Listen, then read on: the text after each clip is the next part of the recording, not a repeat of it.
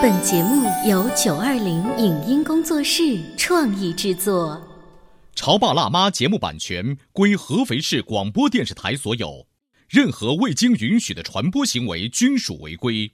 欢迎与九二零影音工作室沟通合作事宜，电话零五五幺六三五零九三五六。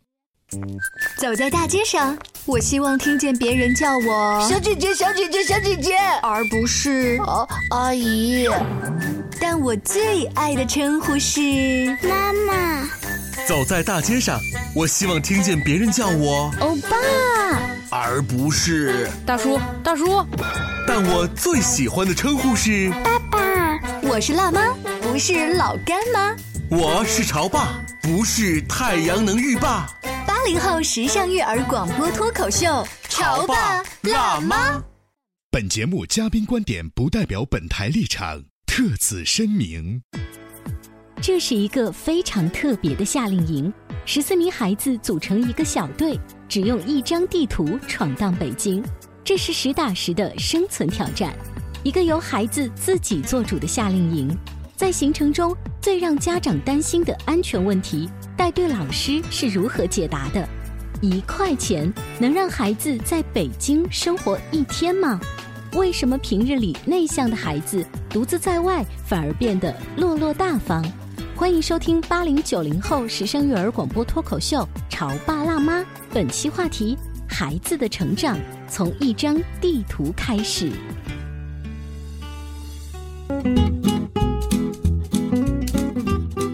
欢迎收听八零九零后时尚育儿广播脱口秀《潮爸辣妈》，各位好，我是灵儿。今天直播间为大家请来了一位非常会玩的妈妈级别的带队老师哈，来自假日小队玩出天才课堂这样一个特别的，我应该怎么来介绍呢？我们还是有请他自己来跟我们介绍一下，打个招呼，艾米老师，欢迎你。潮爸辣妈的听众们，大家好，我是来自假日小队的带队老师，我叫 Amy。所以假日小队它是一个怎么样的教学机构吗？还是怎样？嗯，咱们假日小队呢是杭州的一家专门做研学教育的一个机构，呃，那我们的这个产品呢，主要是以自然、城市挑战为主线。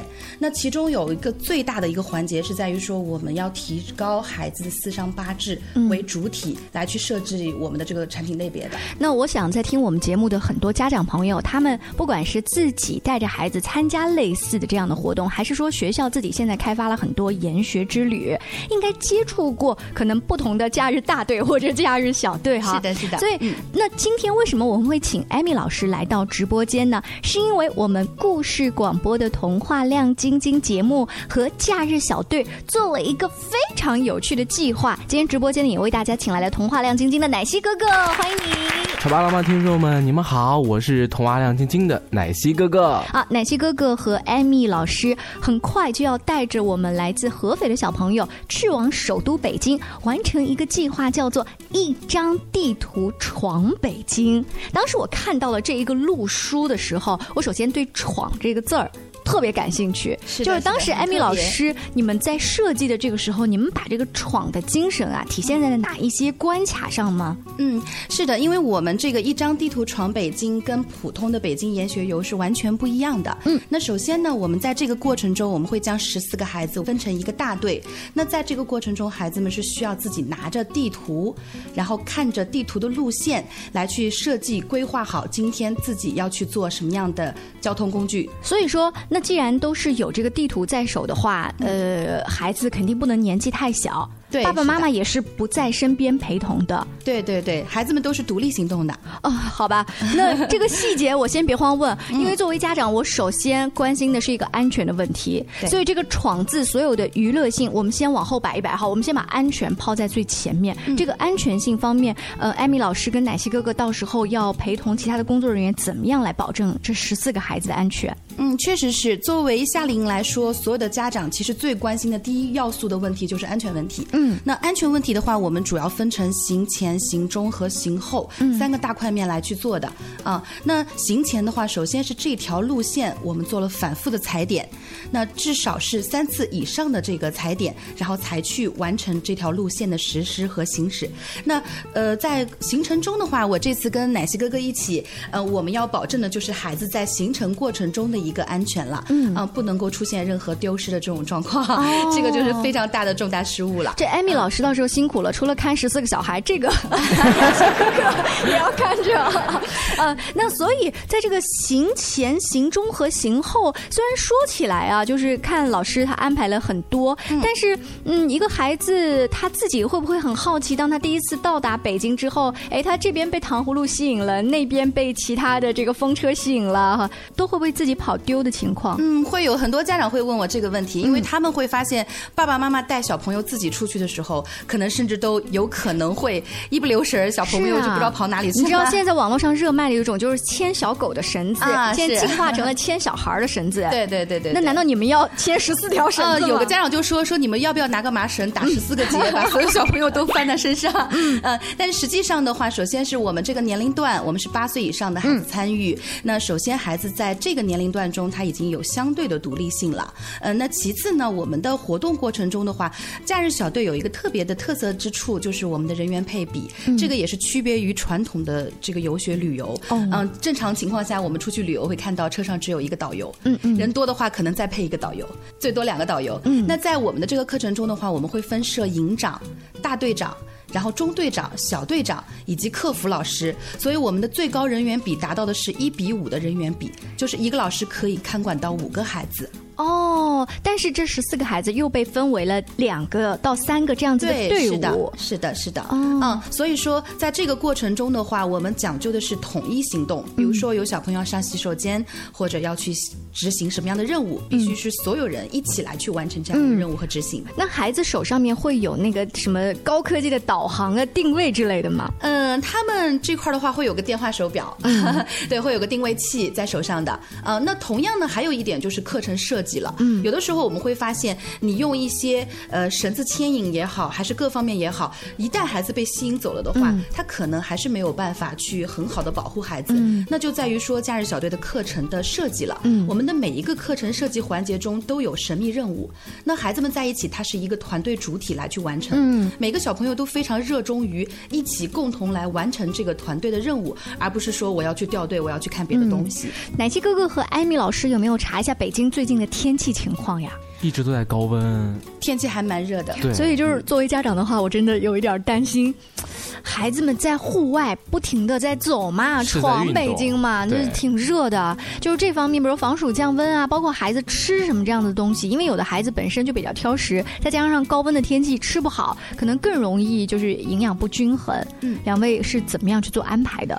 嗯，对，因为我们说安全这块不仅仅是说孩子有没有走失的一个问题，还有就是他的身体状况。嗯、特别是在北京这个高温的天气下的话，这个是尤为重要的。嗯，首先一点是每天孩子在上车的时候的话，我们是要保证他们充足的水量。嗯呃，每天的饮水，而且每隔一个小时会提醒孩子喝水。就好像幼儿园老师对，因为有的孩子他真的会玩疯掉，会忘记喝忘记喝水。对，所以我们会保证孩子的一个饮水量。那其次的话，就是每天的这个人单，还有这个防晒霜、帽子各方面的装备都要给孩子备齐。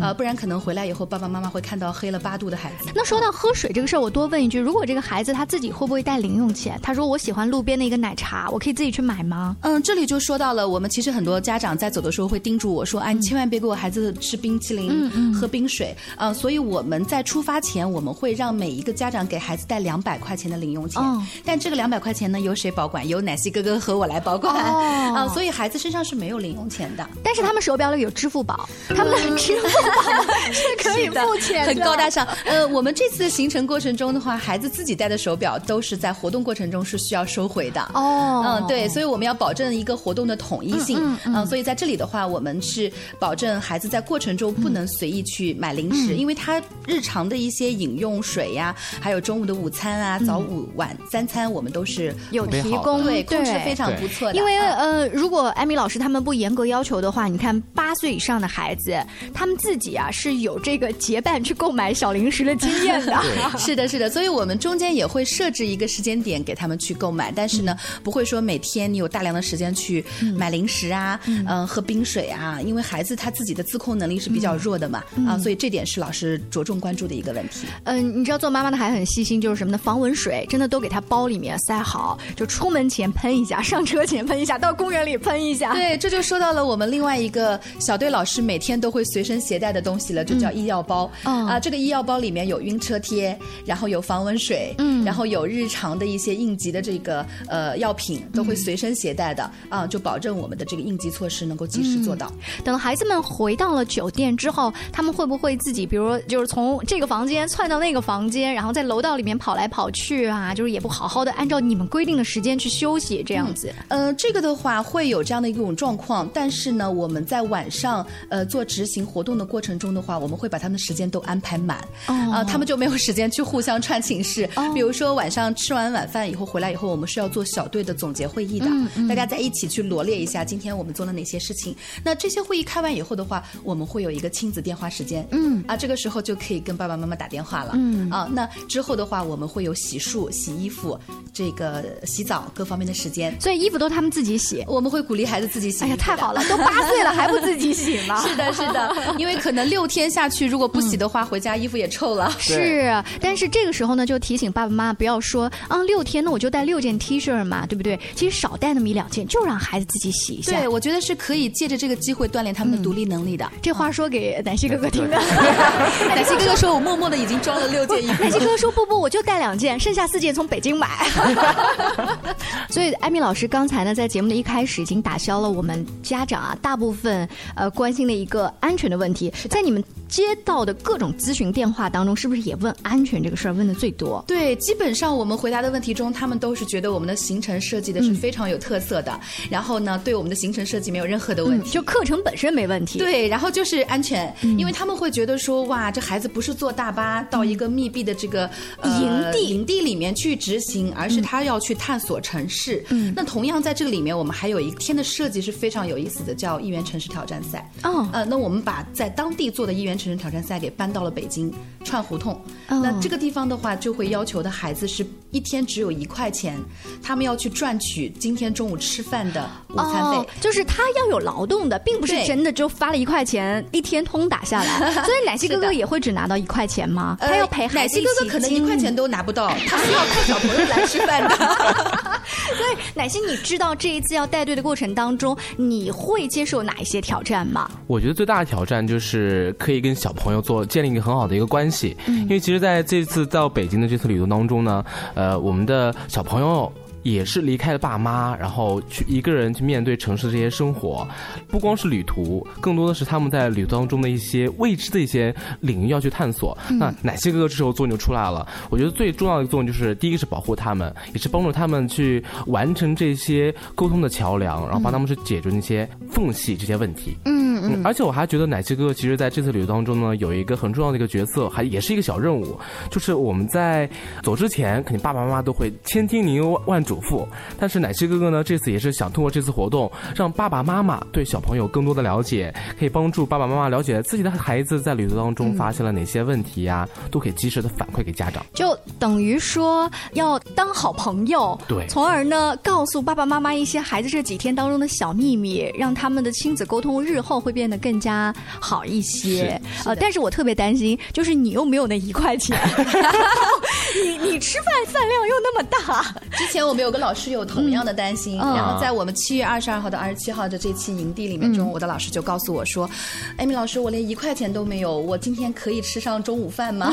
其实他得对自己的那个小队员们要充分的信任，对然后还要帮助到他们吃饱。比如说你们挣的钱不那么多，你得尽量先让孩子吃饱，对对不对？对对，然后 主要是说，在这个过程中的话，我们的小队老师起到的作用是鼓励孩子去这个拥抱团队，同时呢，能够放下自己的一些面子呀，或者是一些这个个性啊，然后能够主动的去跟陌生人打交道，然后能够去向他们售出手中的这个产品。听上去就非常有趣。八月五号的时候呢，艾米老师和奶昔哥哥就要带着小朋友们出发了。稍微休息一下，广告之后，我们请两位跟大家接着聊一张地图闯北京。你在收听的是《潮爸辣妈》，小欧零二，叫你变成更好的爸爸妈妈。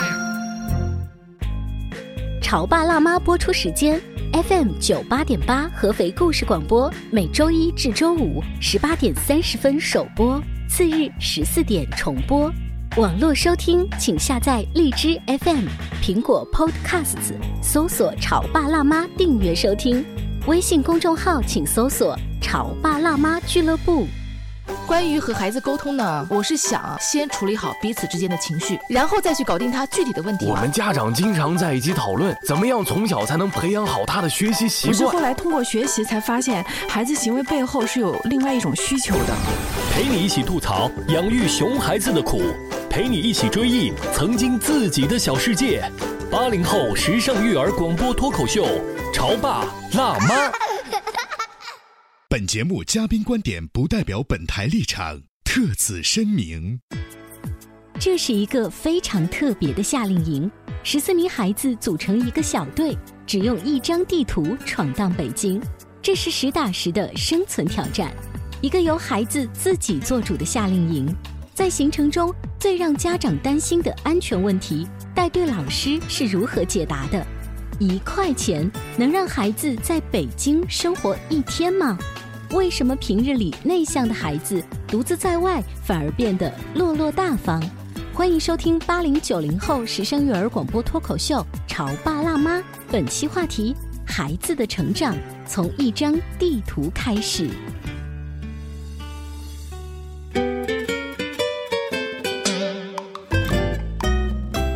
广告之后，欢迎您继续锁定八零九零后时尚育儿广播脱口秀《潮爸辣妈》。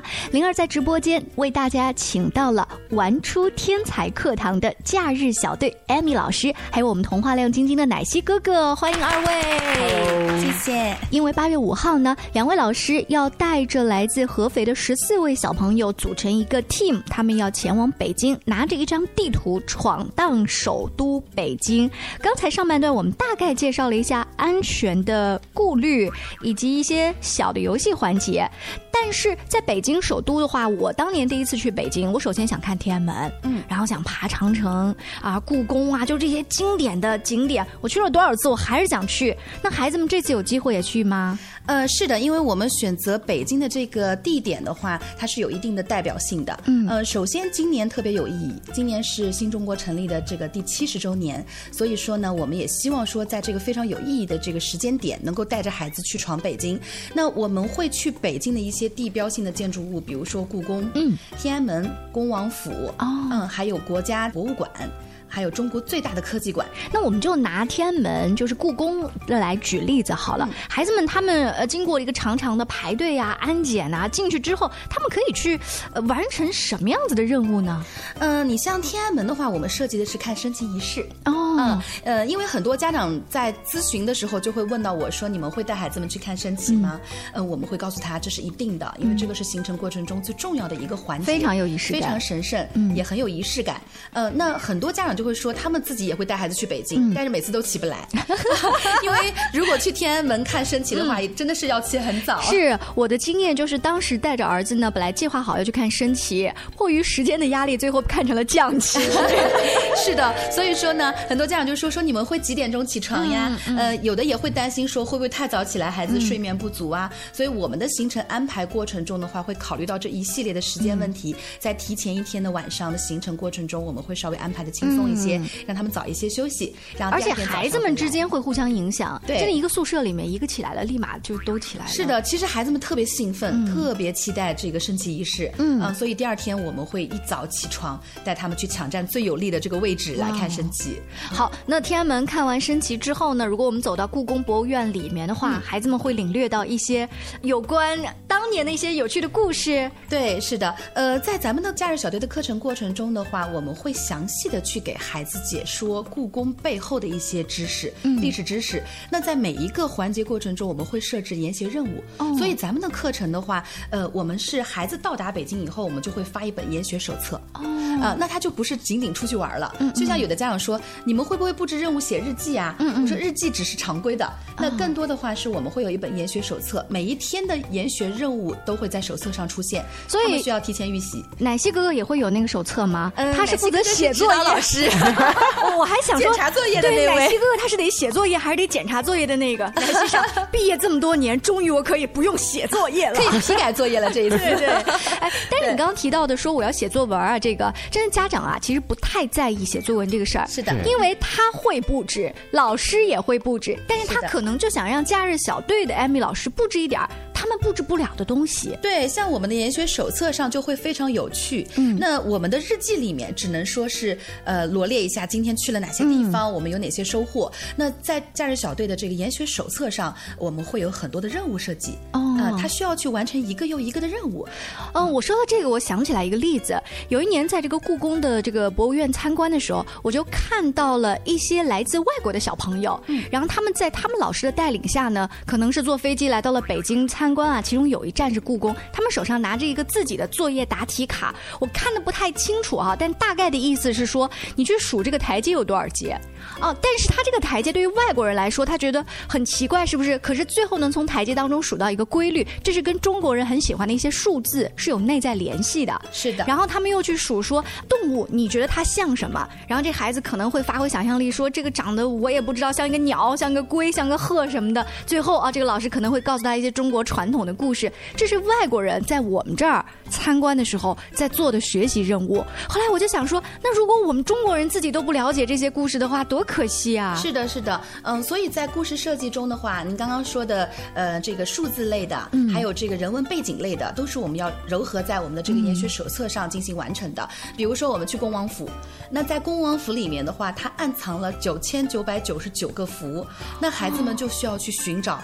这么多的符都在哪里藏着呢？天哪！对，然后中间会有一个冥符。那这一系列做完以后，我们还会要求孩子去自己做一个福袋，带回去送给他的爸爸妈妈。哇啊、它是一个非常有意义的一个闭环型的课程，然后能够去展示出来的。啊、啊，这个孩子他们自己就算去过北京哈，对可能跟爸爸妈妈去玩儿和跟艾米老师啊、奶昔哥哥去玩的，对，是完全不一样样的，是的。嗯其实我们这次十四个孩子中有好多已经去过北京了啊，去过，啊，甚至有的孩子是第三次去北京。呃，但是家长就告诉我说，我带孩子去了那么多次，可能更多的是走马观花的这个旅游，嗯。然后我没有办法在背后告诉孩子这背后的故事。比如说，呃，我们去这个国家博物馆，嗯，国家博物馆的话，嗯、它是目前是这个最大单体的这个博物馆，嗯。呃，那很多时候家长都会觉得博物馆里面略微枯燥，嗯啊、顶多就是看一看这些国宝、以及国宝背后的一些知识。那在我们的这个课程过程中的话，孩子反而最喜欢去博物馆。哦，那是因为你们给他设置了，比如说去挑那个福字呀，或者做什么东西这些有趣的课对，他们。里面会设置了一个故事为主线，嗯。然后设置了神秘人，孩子在里面的话是需要去保护这个宝藏的，哦。呃，那孩子会有一个保护欲，有一个民族荣誉感，嗯他会觉得说我今天就是为了去保护这三个国宝，嗯啊、那因为有神秘人，可能今天会去潜伏在国家嗯。这个博物馆里面，要去偷掉这三个宝藏，而且孩子之间他不是一个人在玩儿，他是组成了小队啊，对，他们是以互 team 相为主来去做的，呃，所以这就是呃研学游的一个魅力了。夏令营那个魅力就在于说，我们父母放手，让孩子去更好的拥抱团队，然后能很好的去结合。呃，你知道现在有一些学校啊，他每年到春游、秋游也会做类似的活动。我身边有一个好朋友，他们经常趁着三天小假期去黄山那边旅行，还有什么屯溪老街。结果有一天呢，他的儿子自己跟着这个中学的这个老师，他们一起去黄山涉县，回来之后就写了一篇作文，然后特别积极主动的跟他的爸爸妈妈分享说，这次我学到了什么。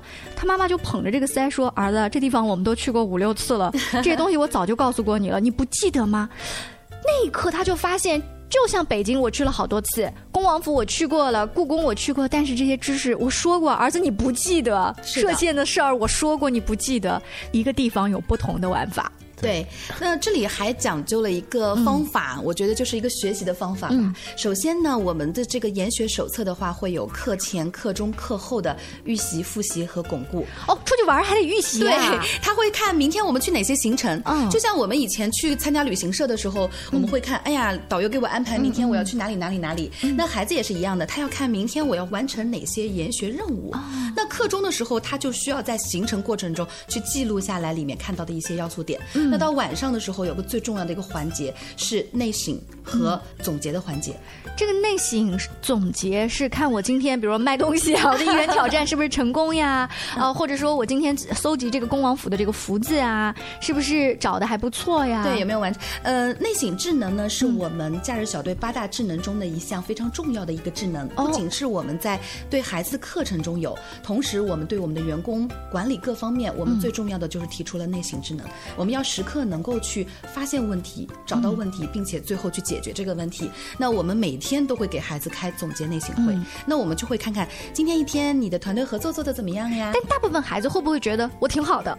呃，会有，但是我们有小队老师，有我跟奶昔哥哥，我们会去观察他，然后我们会去引导他。可能有的孩子在第一天来的时候还是有一些自私的，不不懂得去跟别人分享。然后呢，在过程中他可能也喜欢单溜，嗯啊，我们所说的单溜，要时刻有个老师去提醒你，你不要单独乱、哦乱走。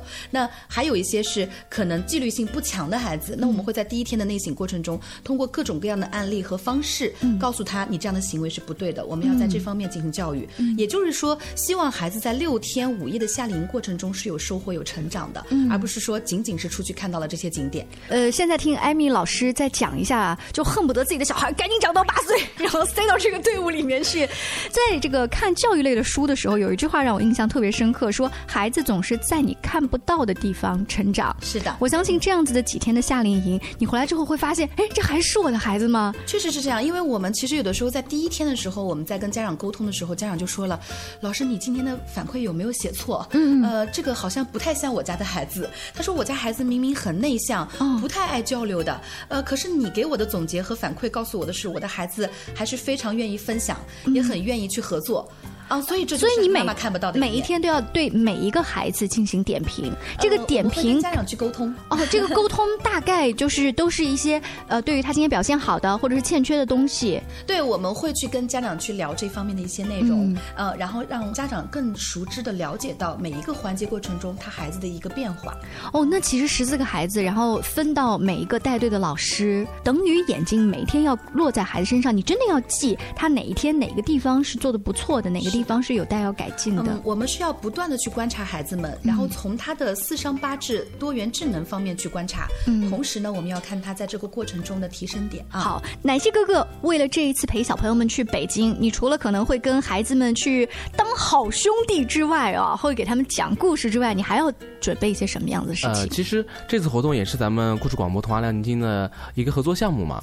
那这次童话亮晶晶也会给我们这次活动呢增加一个很强的媒体属性，然后在夏令营的期间，我们也会不定时的连线，让小朋友的声音是通过故事广播的音频传递出去。当然，也会邀请小朋友在活动结束后走进直播间，当一个小小主持人，分享自己的旅游故事。其实，在夏令营当中呢，不仅仅是让孩子去放松、挑战自己，更是让孩子发现他们在没有爸爸妈妈的保护下，自己也可以长大。